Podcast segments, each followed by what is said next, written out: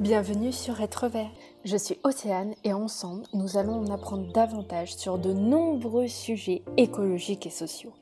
Sur chaque podcast, vous pourrez découvrir un ou une nouvelle invitée qui partagera avec vous son univers. Bonjour Marie, merci d'avoir accepté de participer à ce podcast. Bonjour Océane, merci de me recevoir. Tout d'abord, euh, comment tu te présenterais?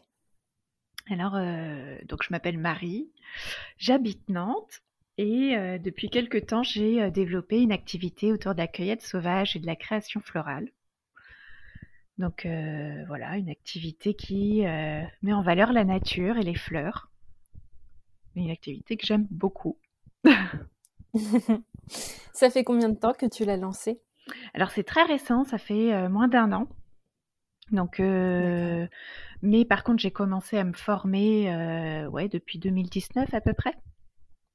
Euh, alors au départ, je me suis, j'ai commencé à me former autour de tout ce qui est plantes aromatiques et médicinales, avec dans l'idée de distiller des plantes. Et chemin faisant, je me suis petit à petit orientée vers la cueillette et et finalement la création florale, alors sans laisser tomber mes, projets initiaux, mais voilà, c'est un autre volet que je développe avec euh, beaucoup de plaisir. Euh, donc pour te présenter un petit peu ce que c'est, euh, en fait, donc bah, tout simplement, je vais dans la nature ou chez des particuliers cueillir des végétaux. Je les fais sécher et par la suite, je je crée des euh, couronnes murales en fleurs séchées, des couronnes de tête, des accessoires pour les cheveux, des broches.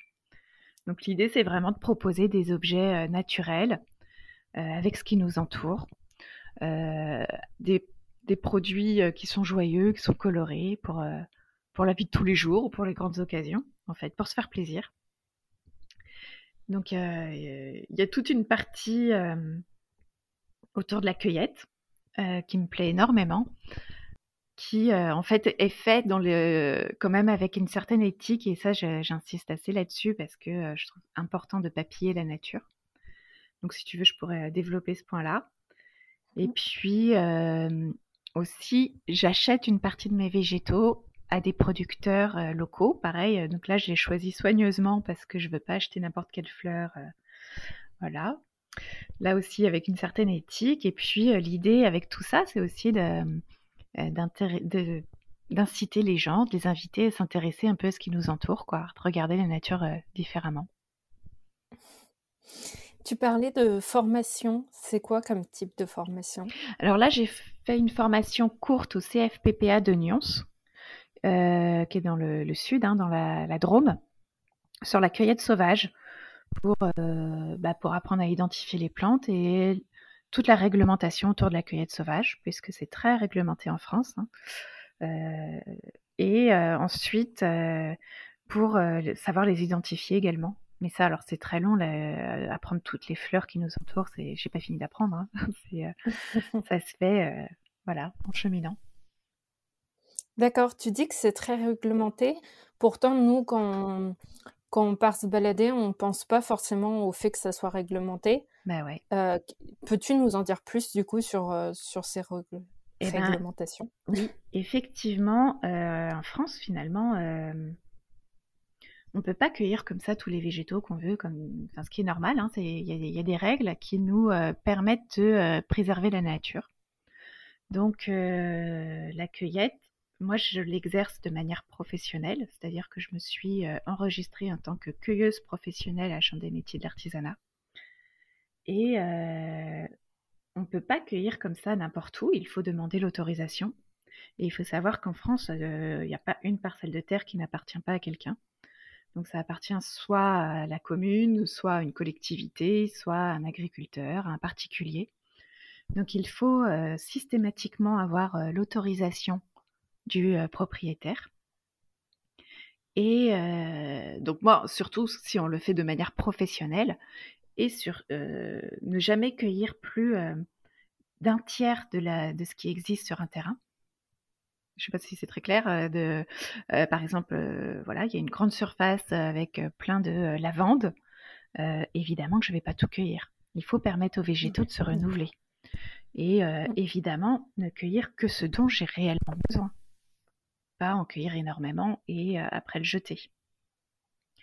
en tant que particulier, on peut cueillir, mais voilà, des poignées en fait. Ça doit être des toutes petites choses.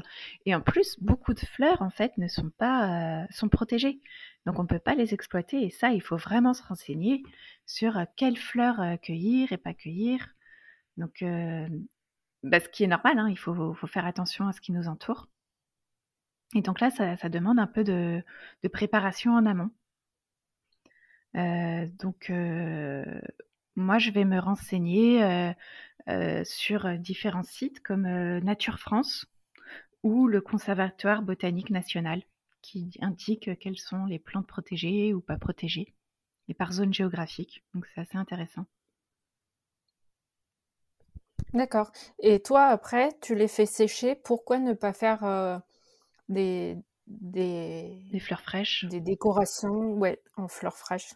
Alors ouais, c'est vrai que la fleur séchée, ça m'intéresse pour l'aspect durable. Parce qu'en fait, euh, euh, bah, c'est vrai qu'une fleur, une fois qu'elle est séchée, elle peut durer très longtemps, euh, même plusieurs années, si on en prend soin. En fait, si on la laisse à l'abri de la lumière et elle va conserver toutes ses couleurs. Et puis, si on la laisse dans un endroit sec, du coup, elle va pas, va pas moisir. Et c'est l'intérêt. En plus, elle n'a pas besoin d'eau une fois qu'elle est sèche, donc c'est parfait. Donc c'est vrai que la fleur séchée a le vent en poupe pour cet aspect-là, mais aussi pour son côté poétique, hein, mais aussi pour l'aspect durable. Et alors c'est vrai qu'on a tendance à penser fleur séchée égale plus écolo, mais pas toujours en fait. Il faut aussi se renseigner dans le commerce. D'où provient, c'est voilà, demain tu as envie d'acheter des fleurs séchées que tu t'en trouves dans le commerce. Attention, d'où est-ce qu'elle provient cette fleur-là? Il y a beaucoup, beaucoup de fleurs fraîches ou séchées qui proviennent de pays comme le Kenya, l'Éthiopie ou en Amérique du Sud, qui euh, sont euh, cultivées de façon massive avec des pesticides sur, euh, dans des conditions des fois un peu, un peu rudes, et pour la fleur et pour les producteurs, qui ensuite sont exportés en Hollande, qui est la grande plaque tournante des fleurs, pour ensuite arriver en Occident et donc ça, c'est pas du tout écologique, hein, que ce soit au niveau des pesticides, au niveau du transport en avion, sur le plan sanitaire et social aussi, c'est pas terrible parce que finalement on utilise des territoires, des terrains normalement destinés à l'agriculture, on les utilise pour faire des fleurs. Et donc les gens, ils ont forcément moins de nourriture par la suite, ils sont pas forcément bien payés, ils sont en contact de produits chimiques à longueur de journée on peut se poser des questions quand même sur tout ce qui se passe autour des fleurs.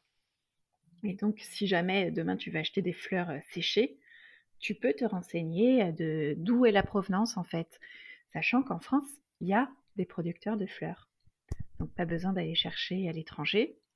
Et il y a même des producteurs de fleurs euh, assez engagés en faveur de l'environnement qui vont euh, pas utiliser de pesticides ou les limiter et qui vont respecter le rythme des saisons. Donc ils vont pas cultiver euh, des fleurs toute l'année. Ils vont respecter la terre, ils vont voilà. Donc ça, euh, ces professionnels-là, on peut les, identifier sur le collectif de la fleur française. Donc euh, ça vaut le coup quoi, de, regarder et de chercher autour de chez soi. Il y a un annuaire avec une carte et de regarder, tiens, je peux aller acheter ici des fleurs fraîches ou séchées d'ailleurs. D'accord. Et Comment toi, euh, il t'est venu cette sensibilité à ce sujet justement? Bah, en fait, j'ai toujours aimé les fleurs, j'ai toujours aimé la nature. Je trouve que c'est un, vrai lieu de ressourcement.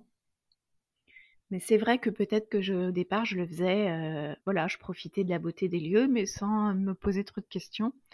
Et petit à petit, avec les années, hein, j'ai euh, j'ai commencé à apprendre un peu plus sur les arbres, sur les végétaux, sur les fleurs, et je trouve que c'est une, porte qu'on ouvre, quoi. Une fois qu'on commence à tirer sur le fil, euh, on a envie d'en savoir encore plus, encore plus. Et euh, voilà, moi, ce que j'aime dans cette partie euh, cueillette sauvage, c'est l'aspect déambulation, quoi, d'aller à la recherche de lieux, de regarder, ah bah tiens, mais de regarder les formes, parce qu'il y a des formes assez incroyables hein, dans les fleurs, les couleurs, les variations de couleurs.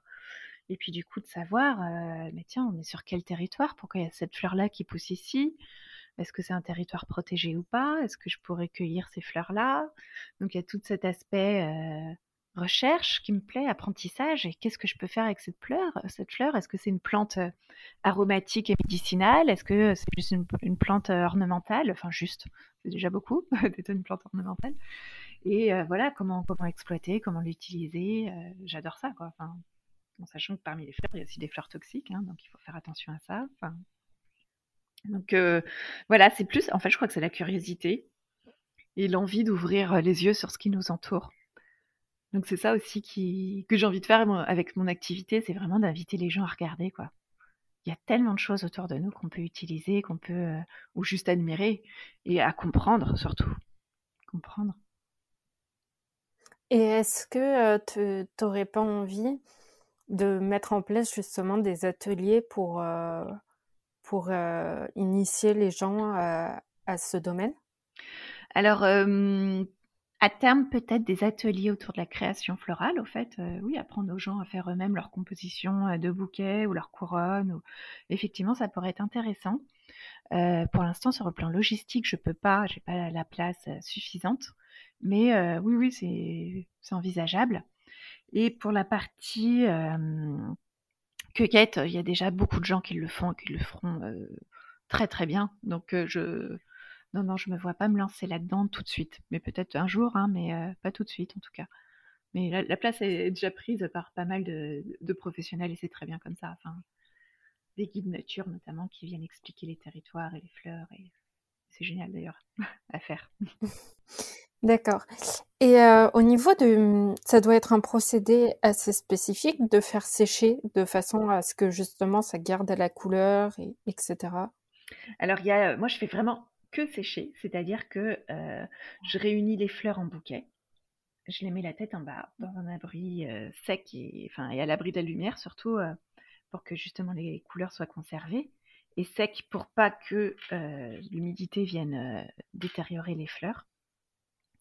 Selon les fleurs récoltées, ça peut durer quelques jours ou quelques semaines, donc là il faut être patient. J'en suis encore à la phase où je fais des tests. Hein. Des fois, je, me plante. Hein. Euh, ce que j'ai récolté, ça sèche pas bien. Donc euh, voilà, c'est pas des fleurs que je peux exploiter. Euh, je fais toujours des tests sur des toutes petites quantités quand je sais pas comme ça pour voir ce que ça donne. Et si ça, c'est efficace, eh bien dans ce cas-là, après, je cueille plus largement. Je me contente de faire du séchage. Après, il y a des gens qui vont faire de la stabilisation de fleurs moi, je suis encore à la recherche de procédés qui soient vraiment naturels pour stabiliser les fleurs. Donc c'est encore autre chose. C'est euh, alors je sais que dans, euh, avant ils faisaient ça avec du sucre par exemple ou des choses comme ça. Enfin, il y, a plein de ou introduire euh, de la glycérine. Il y a des procédés. C'est quoi la stabilisation La stabilisation, ça permet à la fleur de garder en plus l'aspect doux et léger. Vous voyez, notamment au niveau des pétales. Alors, euh, euh, par exemple, moi, j'achète des pétales d'hortensia stabilisés parce que je n'ai pas trouvé de moyen de garder cet aspect doux, souple qu'on peut voir à l'aspect naturel lorsqu'elle est fraîche encore et qu'elle n'est pas coupée. La stabilisation permet ça. Je suis toujours à la recherche d'un procédé naturel pour y arriver. Mais voilà, c'est ça aussi qui est chouette de mon activité, c'est que j'expérimente et petit à petit, j'avance comme ça et je trouve d'autres choses, quoi. Donc ça, c'est plutôt intéressant. D'accord. Et tu parlais d'une stabilisation avec du sucre. C'est alors ça, ouais, naturel. j'en ai, j'ai plus entendu parler des gens qui faisaient ça, mais j'ai pas encore expérimenté vraiment cette chose-là. Ça me semble naturel. Après, c'est pareil, d'où vient le sucre, est-ce qu'il est raffiné ou pas Mais pourquoi pas, voilà, à essayer et puis déjà voir ce que ça donne. Est-ce que toutes les fleurs sont bien. voilà, qu'est-ce que ça donne quand on essaie de les stabiliser. Hein, certaines fleurs ne s'y prêtent pas du tout. Donc pour l'instant, je me contente de faire sécher. Et puis bah, petit à petit, je, vais, je vais trouver certainement quelque chose d'efficace. Comment tu décides que telle fleur va servir plutôt pour une décoration murale ou plutôt pour une couronne Alors ça, je fais pas forcément de distinction. C'est vrai qu'au moment de la création, euh, je fais plus des assemblages de couleurs et de formes. Je vois ce que ça donne. Euh, et puis, euh, voilà, je... Très sincèrement, j'ai pas forcément d'idées prédéterminées avant. Je me fais plaisir avant tout. Je regarde si ça semble joli, si voilà les couleurs vont bien ensemble, si ça tient aussi. voilà, il faut que ce soit solide, hein, donc il faut que la fleur ne s'émiette pas. Donc je regarde tout ça et puis bah, je me fais plaisir, je crée quelque chose. donc ça devient une couronne murale ou, enfin évidemment, ou ça peut être aussi une couronne végétale, de tête, pardon. Et en fait, c'est surtout aussi à la demande. on peut me passer des commandes, par exemple, une couronne de tête pour un événement particulier. Et la personne, elle n'a pas forcément d'idée de fleurs, mais elle a des envies de couleurs. Donc là, je vais essayer de trouver des fleurs qui correspondent à son envie, soit dans mon stock, soit bah, je pars en cueillette et j'essaie de trouver quelque chose qui correspond. donc c'est vrai que j'ai mes spots de cueillette. J'en ai pas parlé tout à l'heure, mais j'ai voilà, j'ai identifié quelques lieux où je sais que telle fleur pousse à tel endroit. Ça peut être des lieux dans la nature et auxquels j'ai demandé l'autorisation à chaque fois ou ça peut être chez des particuliers, des gens que je connais, il y a plein de gens qui ont des jardins très très fleuris et qui, sont, qui ouvrent leurs portes volontiers. Et euh, donc ça c'est toujours chouette de pouvoir les servir euh, dans le jardin des gens.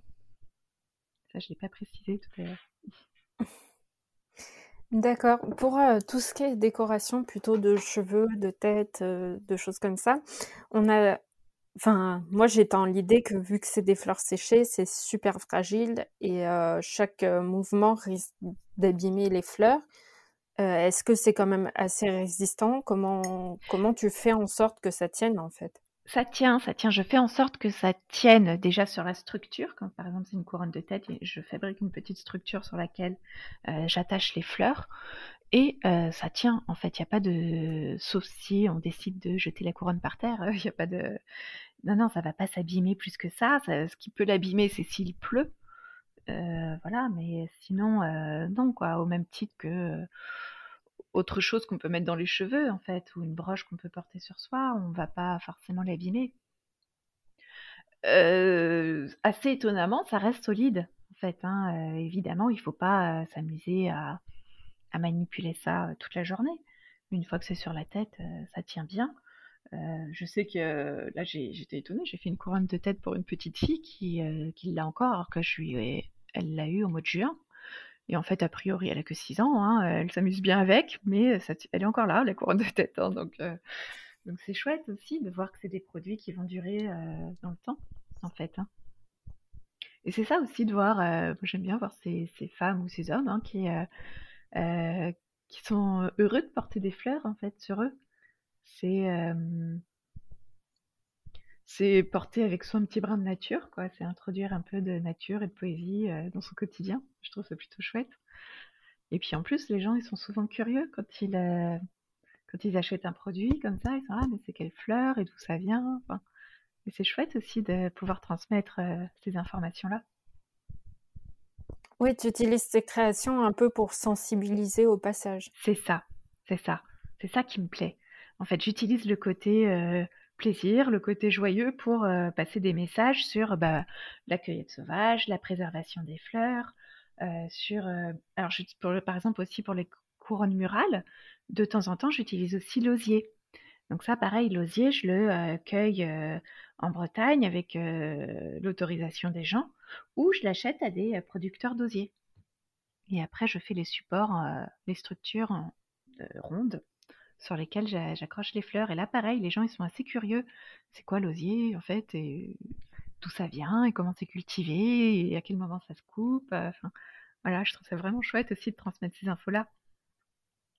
J'aime bien. D'accord.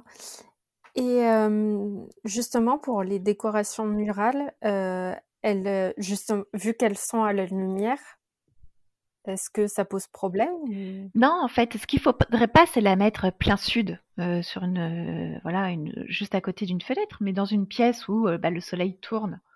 Bon, bah, il peut y avoir pendant, une heure ou deux, le soleil sur la couronne. Donc effectivement, avec le temps, au fil des mois, va peut-être perdre un peu de sa splendeur, mais si, si c'est pas plein soleil toute la journée, ça peut tenir un an, deux ans, facile, même plus. Hein, donc ça, c'est non, non, c'est juste pas de lumière directe. D'accord. Et le temps de création, c'est, je suppose que ça dépend des pièces, mais en moyenne, parce que du coup, on se rend pas, euh, je me dis, euh, on se rend pas forcément compte du temps que tu y passes au vu de la fragilité, etc. Donc ça peut être intéressant de savoir. Ouais, alors sans compter le temps de cueillette et de séchage, après une fois que j'ai toutes mes fleurs et que ça y est, je commence à faire une couronne, euh, une couronne de 30 cm de diamètre, je vais peut-être mettre 2h30 à la faire, 3 heures ça dépend. Deux heures et demie plutôt. Et euh, après, je fais des couronnes. Là, je me suis lancée dans une couronne de 80 euh, cm de diamètre, donc euh, pour un grand salon. là, c'est un peu plus de temps. Là, j'ai mis plus de temps, mais j'ai peut-être mis 5 heures. Mais parce que c'était la première fois que je faisais un, format aussi grand, j'ai mis du temps à faire l'anneau déjà, le, cerceau, en fait. Et après, voilà, il y a la, l'assemblage des fleurs. Regardez euh, comment ça, ça, se met en place. Des fois, je recule un peu, je me dis, ah, là, j'aurais peut-être pas dû mettre cette fleur-là à cet endroit-là. Donc, je défais, puis je refais. Enfin, mais euh, dans l'ensemble, ça va, c'est correct en termes de, de temps passé. D'accord. Et sur un projet de A à Z, enfin de la cueillette, enfin même avant de la réflexion à la cueillette, au séchage, euh, à la réalisation, ça met combien de temps environ? Alors, euh, en fait, je raisonne pas par projet, je raisonne par étape. Je vais d'abord faire de la cueillette euh, et je cueille tous les euh, végétaux. je regarde ce que je trouve en fait. Qu'est-ce que je trouve dans la nature qui serait intéressant à exploiter? Donc là, la cueillette, elle va prendre plusieurs. Je la fais un peu au fil de l'eau, mais par exemple, en général, quand je fais en cueillette, c'est minimum deux heures. Euh, minimum, vraiment. Et après, le temps de séchage, bah, c'est le temps de bien séparer les fleurs, de les répartir en bouquets, euh, de les mettre à sécher. Et là, bah, effectivement, les fleurs, elles vont sécher soit plusieurs jours, soit plusieurs semaines. Les graminées, c'est très rapide, hein, ça sèche très très vite euh, en un rien de temps, comme la lavande, par exemple, pareil. donc ça, c'est exploitable tout de suite, mais effectivement, il y a des fleurs, il faut que je sois patiente. Il va falloir que j'attende un petit peu. Et puis après, je fais mes, je fais de temps en temps des couronnes ou des objets en avance pour proposer aussi à la vente comme ça. Mais souvent, je fais sur commande pour éviter de perdre aussi de la matière première, et de faire par exemple des couronnes qui vont pas forcément être adaptées à une demande. Je, fais, je préfère fonctionner comme ça à la demande. Ça évite de faire de la perte. Et puis après, il y a quand même quelques couronnes que je fais à l'avance et que, ou d'objets, euh, des broches ou des peignes à cheveux ou des épingles à cheveux que je fais en avance et que je mets euh, en ligne. Alors pour l'instant, essentiellement sur Instagram. Mais là, je suis aussi en train de créer un site web et du coup, je vais pouvoir faire de la vente en ligne. Donc c'est aussi l'intérêt de ne pas avoir de boutique, mais de... voilà, là, c'est aussi moins de frais, c'est moins de... C'est plus rapide, quoi. Enfin, les gens, ils peuvent avoir leurs produits très rapidement comme ça aussi. Donc j'aime bien. La vente en ligne, je trouve ça très efficace. J'aime bien. Mais du coup, pour le l'envoi, ça doit être un peu compliqué, non? Eh ben non. Alors là, pareil, pour les cartons, euh, je récupère des cartons, c'est des secondes mains. Euh, l'idée, il est aussi de faire euh, avec ce qu'on a autour de nous. Donc, je ne vais pas acheter des cartons et les estampiller au nom de mon entreprise. Je vais plutôt faire avec ce qui existe autour de moi. Euh, le seule chose sur laquelle j'investis, c'est le papier de soie pour bien entourer les, euh, les végétaux. je, évidemment, je fais attention. tout simplement, je roule des, papiers journaux en boule au fond de mon carton pour bien les protéger. Ça les stabilise comme ça. Et effectivement, j'avais des interrogations lors des premiers envois. Je me disais, mais est-ce que ça va tenir? Comment ça va arriver? Et en fait, pour l'instant, je n'ai pas encore eu de retour de gens qui me disaient, ma couronne est abîmée. non, non, c'est bien. Une fois que c'est bien emballé, ça tient. Voilà. Puis ils doivent bien faire leur travail à la poste. C'est bon. D'accord. Et pour les auditeurs qui seraient intéressés, tes créations sont dans une fourchette de prix qui vont de combien à combien? Alors, par exemple, pour les épingles à cheveux, je les vends par lot de 3 autour de 15 euros. Et sinon, j'ai des petits peignes à cheveux pour petites filles, pareil, c'est 15 euros. Euh, des peignes à cheveux plus grands, par exemple pour les mariés, où là je vais vraiment mettre des végétaux un peu recherchés, où j'ai acheté des fleurs qui sont vraiment stabilisées et plus délicates. Là, ça va être un peu plus cher, ça va être autour de 45 euros. Les couronnes murales, c'est en fonction du diamètre. Donc, par exemple, une couronne murale de 30 cm de diamètre, je la vends 35 euros. Une couronne murale de 80, mètres de, 80 cm de diamètre, comme là je viens de, confectionner, elle est à 100 euros celle-ci. C'est, ça reste des prix qui sont plus ou moins abordables et qui varient et donc qui permettent oui, il y, a une fourchette de prix assez large en fait. Effectivement, chacun en fonction de ses, besoins, ses capacités, peut euh, trouver quelque chose qui lui plaît. Et donc, il y a aussi des broches pour hommes. Hein, euh, il n'y a pas que pour les femmes. On a tendance à penser que c'est que pour les femmes. Et puis, il y a pour les petites filles comme pour les grandes. Hein, euh, là, j'ai vendu des, des épingles Enfin, c'est une, maman qui a acheté pour sa petite fille des épingles à cheveux. Et puis, en fait, elle me disait euh, Non, mais en fait, je vais en prendre pour moi aussi, quoi. Bah oui. Il y a pour tous les âges. Il n'y a pas d'âge pour se faire plaisir. Ok. c'est sûr. Euh, quelles sont les leçons qui, que tu as appris grâce à cette activité de création? Ah, Il y a de la rigueur au niveau euh, de la cueillette. C'est vraiment ça. Enfin, moi, en tout cas, je m'impose une certaine rigueur, vraiment, de ne pas cueillir n'importe où, pas n'importe quoi, évidemment pas sur les lieux protégés. j'ai vraiment envie de faire ça, d'être d'être droite dans mes bottes, quoi, en faisant ça, de pouvoir être fière de moi en me disant non, non, c'est vraiment un produit éthique. ça, c'est pour moi, c'est vraiment aussi ouais, l'apprentissage de faire ça bien, quoi, enfin de, la rigueur, voilà. et, et puis j'en apprends aussi tous les jours sur les plantes. C'est ça qui est chouette, je continue à apprendre. Et ce que j'aime bien aussi, c'est l'aspect du coup collaboration avec le territoire et les humains sur le territoire. Parce que finalement, du coup, en faisant de la cueillette, je suis obligée de. Enfin, obligée, on s'entend. Ça m'amène à euh, collaborer avec euh, bah, des agriculteurs et euh, leur demander si je peux cueillir sur leur terrain. Et puis en fait, ils sont hyper curieux de ce que je fais.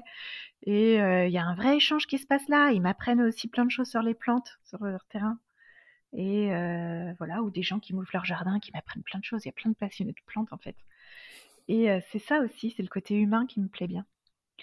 Alors, je sais pas si c'est une leçon, mais je sors, je sors un peu de ta question, mais en tout cas, moi, j'apprends. j'apprends, euh, j'apprends avec ça aussi à collaborer. Euh, et du coup, enfin là, je sors complètement, mais euh, ça rejoint un peu l'aspect paysannerie, c'est-à-dire la connaissance du territoire, le travail artisanal, faire avec les mains, le, le, respect des saisons, travailler avec le rythme des saisons. Évidemment, en plein hiver, je ne vais pas cueillir la même chose qu'en plein été. C'est au printemps que je cueille le plus et au début d'été. Fin d'été, déjà, c'est plus les mêmes fleurs. Donc voilà, c'est l'apprentissage de travailler avec les saisons, le territoire, les humains. Ça rejoint les valeurs de la paysannerie, vraiment.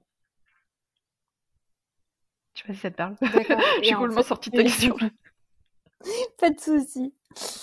Du coup, ça te permet aussi de sensibiliser les gens que tu croises pendant que tu cueilles, en fait. Ouais, ou des fois c'est eux qui me sensibilisent, parce que des fois c'est eux qui connaissent bien la fleur qu'elle a. Et euh, je pose des questions, et je suis ah ouais, et puis après je me renseigne, je vais vérifier si c'est une euh, fleur qui est protégée ou pas, si euh, c'est un territoire protégé ou pas.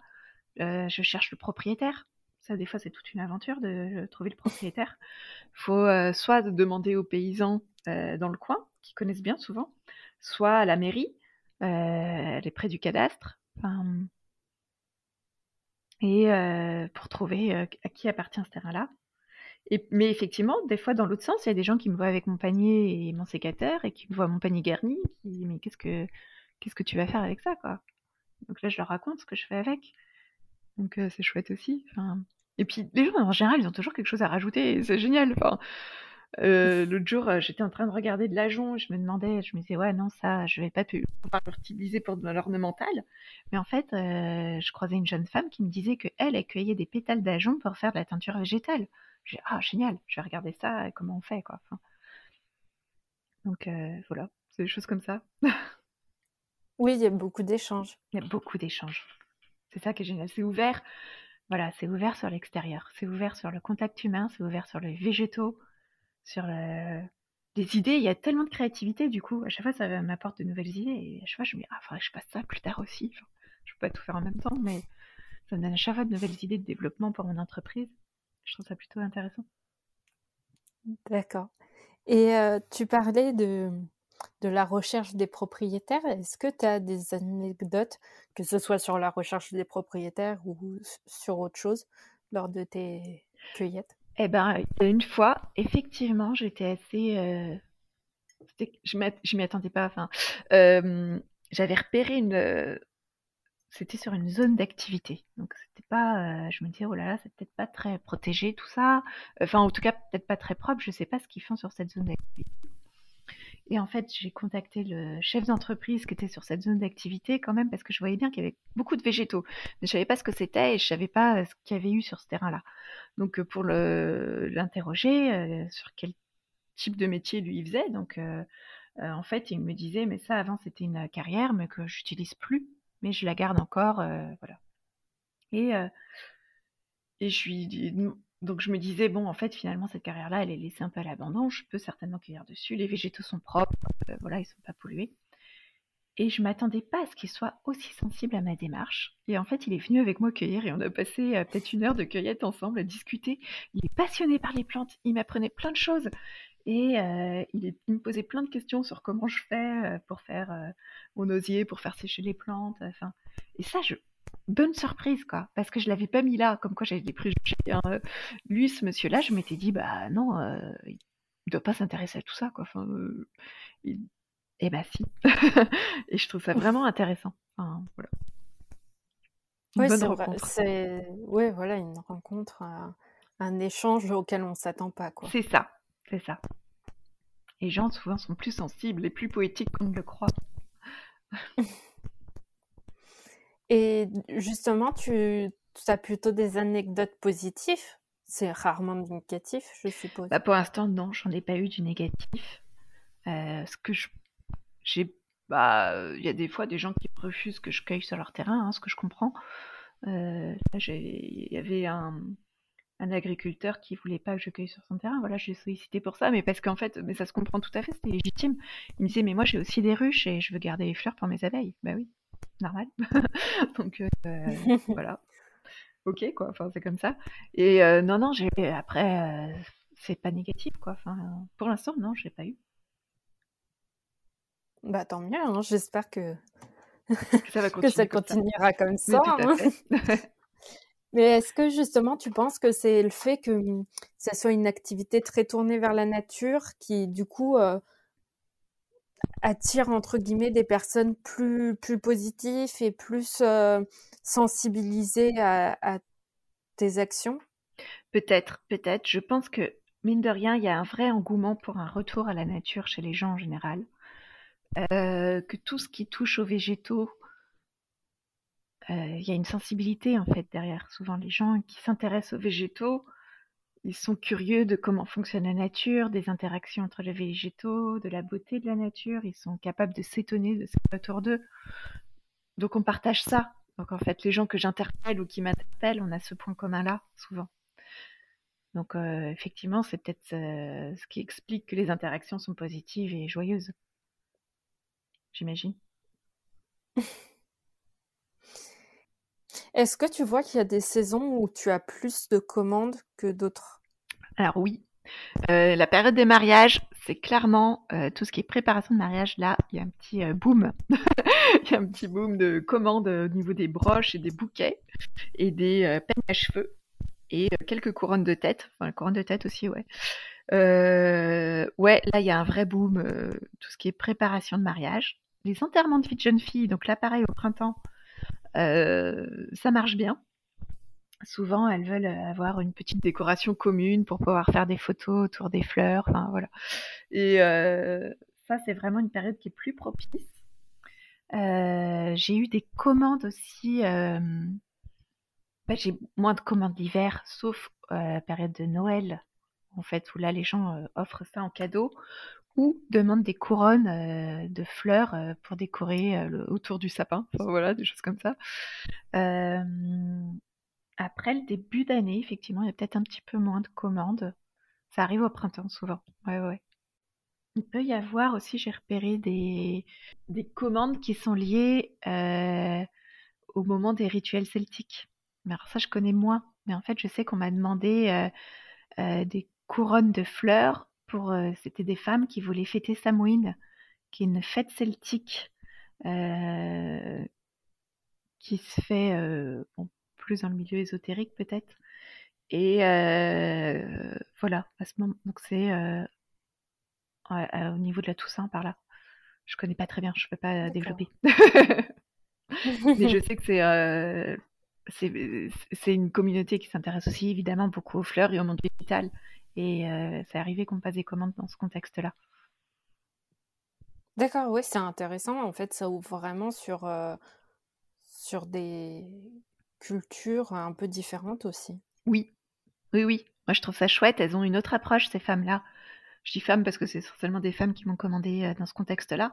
Mais je trouve ça hyper intéressant. Elles ont une autre approche qui est plus spirituelle, en fait elle touche mmh. au subtil et j'aime bien aussi. Enfin, je trouve ça intéressant. C'est c'est intéressant aussi de retourner à ces traditions celtiques qu'on connaît moins, qui ont été un peu perdues. Et en fait, il y a tout un mouvement là qui est en train d'émerger. Et je trouve ça chouette de, découvrir ça. Moi, je connais beaucoup moins. Clairement, je peux pas trop t'en parler. Mais voilà, il y a ça. on me demande aussi souvent pour les anniversaires des petites filles. des couronnes de fleurs. Ça, c'est donc ça, c'est toute l'année. Tu parlais tout à l'heure des mmh, que tu cueillais pas les les mêmes fleurs aux mêmes, saisons, ce qui est normal. Mais est-ce que tu il y a quand même des fleurs que tu arrives à cueillir en hiver Oui, les ou plus du tout? Les graminées, tu peux les cueillir, jusqu'à tard dans l'année quand même, hein. Ouais, ouais. Ça, c'est et c'est facile à faire sécher. Donc ça, les graminées, tu t'en trouves, partout dans les prairies, le long des chemins et ça vient vraiment compléter les bouquets. les, ça donne souvent c'est dans les couleurs dorées, donc ça vient illuminer les couronnes ou les bouquets. c'est chouette. c'est une plante que j'ai, enfin c'est des plantes que j'utilise beaucoup. D'accord. Du coup, tu les cueilles, tu en fais un, un, petit stock et puis après tu les utilises au fil de l'année. C'est ça, c'est ça que je fais. En fait, il y a la période de cueillette printemps euh, été où là je fais mon stock. Et euh, euh, l'hiver est plus dédié, j'ai plus de temps pour la création. En fait, je fais de la création toute l'année, mais finalement, la, création prend, va prendre plus de place l'hiver parce que j'ai forcément moins de cueillettes. Donc ça s'équilibre comme ça. Été, je passe plus de temps. Printemps, été, je passe plus de temps dehors. Ce qui est plutôt pas mal. Ce qui est plutôt pas mal. il faut forcément un temps particulier pour cueillir ou tu peux cueillir par tout temps? Ah, il vaut mieux cueillir quand il fait beau et sec. non, non, si la fleur est humide, ça va pas, pas être bien pour la sécher. Donc, non, non, moi j'attends que la fleur elle, soit déjà bien sèche et je la cueille à ce moment-là. pas trop tôt le matin non plus parce qu'elle est arrosée et pas trop tard l'histoire parce que le soir il peut y avoir un peu d'humidité des fois certains soirs. Donc plus dans la matinée, avant midi, par là, je fais ça. Avant qu'il fasse trop chaud aussi l'été. Enfin, même si cet été, on n'a pas connu une grosse chaleur. Mais en tout cas, moi, je n'ai pas connu. Et souvent, je fais ça le matin, avant midi. D'accord, c'est vraiment une communion, un peu un moment de communion avec la nature quand. Bah pour moi, ouais, parce que j'aime bien, j'aime bien faire ça toute seule, dans le calme. je fais attention à ce que je cueille, quoi. Enfin, euh, je cueille pas à la va-vite euh, pour faire du volume. Je cueille, euh, je regarde, voilà, bah, effectivement une fleur trop abîmée, je vais la laisser, je, prends le temps quoi. Et ouais, pour moi c'est un moment de, plaisir vraiment, dans le calme, de regarder ce qui est autour de moi, de regarder les végétaux, puis de remercier ce qu'on m'offre, hein, ce que la nature m'offre. c'est vraiment un plaisir. Mmh. Tu parlais des plantes aromatiques. Tu peux les, tu, comment tu allies les plantes justement aromatiques avec cette activité de création? Alors les plantes aromatiques, j'ai commencé à me former. C'est très long aussi hein, de se former sur les plantes aromatiques et médicinales parce qu'il y a tellement de choses à savoir. c'est incroyablement long. Je ne le pratique pas encore, mais c'est un de mes projets. J'ai commencé à me former à la distillation. Euh, oui, j'ai ça en tête, euh, mais là pour l'instant pour des aspects logistiques, je ne peux pas euh, distiller. Il, me faudrait un hangar plus grand, un atelier plus conséquent, et que ce soit une norme sanitaire pour enflaconner ensuite. voilà, l'idée c'est de, c'est un de mes rêves, hein, de de distiller des plantes que j'aurais soit cultivées, soit achetées des producteurs, soit cueillies dans la nature, de récupérer les hydrolats et de commercialiser les hydrolats. D'accord. Les hydrolats, c'est différent des huiles essentielles. C'est ça. Lorsque tu distilles, en fait, tu récupères deux produits. Tu récupères l'huile essentielle, qui est vraiment l'essentiel des principes actifs de la plante, et l'hydrolat, qui est l'eau récupérée à l'issue de la distillation, qui est teintée euh, des euh, vertus de la plante également, donc il y a une odeur et qui contient aussi euh, des principes actifs, mais de manière tellement moins concentrée que l'huile essentielle, que ça en fait un produit beaucoup moins dangereux et beaucoup plus facile d'usage, parce que l'huile essentielle mal utilisée peut être très dangereuse finalement. Hein. Donc l'hydrolat, finalement, il y a des principes actifs qui existent dans ce produit-là, mais très dilués. Donc en fait, on peut l'utiliser pour le plan alimentaire, pour les cosmétiques, pour des produits ménagers aussi. Donc c'est pour des odeurs d'ambiance, tout simplement. Et c'est vraiment un produit que je trouve très intéressant. Parce qu'il y a plein de manières de l'utiliser et avec plein de potentialités. D'accord. Et pourquoi on n'en entend pas plus parler? Alors ça, commence. En fait. Ça commence. Les hydrolats, on commence à en entendre parler, euh, justement parce que c'est une bonne alternative aux huiles essentielles. Euh, il y a quelques restaurateurs, euh, des chefs qui commencent à l'utiliser dans leur préparation. Donc on voit ça dans certains restaurants. Hein, ils vont utiliser de l'hydrolat de sarriette par exemple, ou de thym ou de romarin dans leur cuisine plutôt chouette. J'ai même vu un. Alors, je sais pas comment on appelle ça, quelqu'un qui fait des cocktails. Et euh, voilà, pour faire ses cocktails, il utilise des, euh, des hydrolats. Il rajoute des, euh, des eaux gazeuses ou des. je crois qu'il met un peu d'alcool dans certains. mais je trouvais ça ouais, assez intéressant. Il y a des gens, beaucoup, qui l'utilisent pour les cosmétiques, en fait. Hein. Et d'autres qui l'utilisent pour les produits ménagers parce que certains hydrolats ont des principes euh, actifs euh, euh, intéressants pour nettoyer en fait hein, les, les, espaces. Donc voilà. D'accord. Si, si, on en entend parler un petit peu plus. Oui, ça, commence, ça commence. mais moins que les huiles essentielles. ah oui, bah les huiles essentielles, oui, c'est très publicité parce que ça a un effet immédiat. Immédiat, puis ça a quelque chose de... c'est tellement précieux, en fait. C'est précieux l'huile essentielle parce qu'effectivement, pour un litre, euh, un kilo de plantes, tu vas obtenir un litre d'hydrolat et quelques euh, millilitres d'huile essentielle. Donc c'est très très précieux. Donc il faut beaucoup beaucoup de plantes pour faire euh, un petit flacon d'huile essentielle. C'est pour ça que ça coûte aussi cher. Du coup, il te faut moins, un kilo de plantes pour faire un litre, donc c'est intéressant aussi financièrement. C'est plus accessible. D'accord. Euh, quel conseil tu donnerais à des personnes qui veulent faire de la cueillette? Alors déjà de se renseigner sur euh, les lieux. Pas cueillir n'importe où, il y a des lieux protégés, il ne faut pas cueillir les plantes. Souvent c'est indiqué, hein, euh, le long du littoral par exemple, on voit beaucoup de panneaux quand même qui sensibilisent. surtout ne pas cueillir plus d'une poignée de fleurs, ça sert à rien. Enfin, c'est si tous les promeneurs cueillent une poignée de fleurs, même c'est beaucoup trop, quoi. Enfin, euh, vraiment se renseigner sur avant de cueillir. Il y a des, applications hein, euh, sur les téléphones, la plante net par exemple, qui permettent de voir ce que c'est, et puis après on peut rechercher est-ce que c'est une plante protégée ou pas. et puis déjà se poser la question est-ce vraiment utile de cueillir? Est-ce que j'en ai besoin? Qu'est-ce que je vais en faire? Si c'est pour qu'elle reste dans la voiture se détériorer, ça sert à rien. Enfin, c'est dommage. les animaux, ils en ont besoin aussi pour se nourrir. Donc peut-être laisser ça à la nature. C'est vrai qu'alors du coup, on peut se dire, mais toi tu le fais bien. Alors moi, je le fais de manière professionnelle aussi. Enfin, c'est mon, métier et je le fais avec conscience et je le fais avec respect.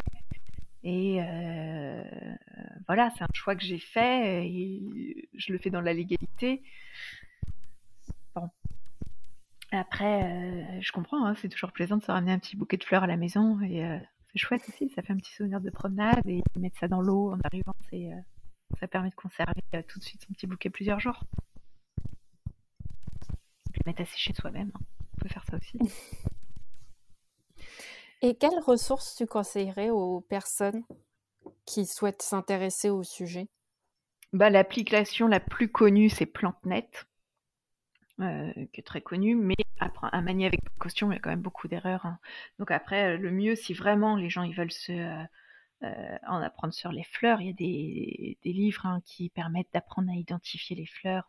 Le mieux, si on veut vraiment bien faire, c'est ouvrir des, des, livres, il y en a plein, plein, plein, hein, pour apprendre à identifier les fleurs. Sinon, effectivement, se tourner vers des sites web comme France Nature ou le Conservatoire botanique qui donne plein d'infos, c'est vulgarisé. Il y a aussi les, euh, s'appelle, les CPIE, souvent qui donnent euh, des informations euh, sur les plantes.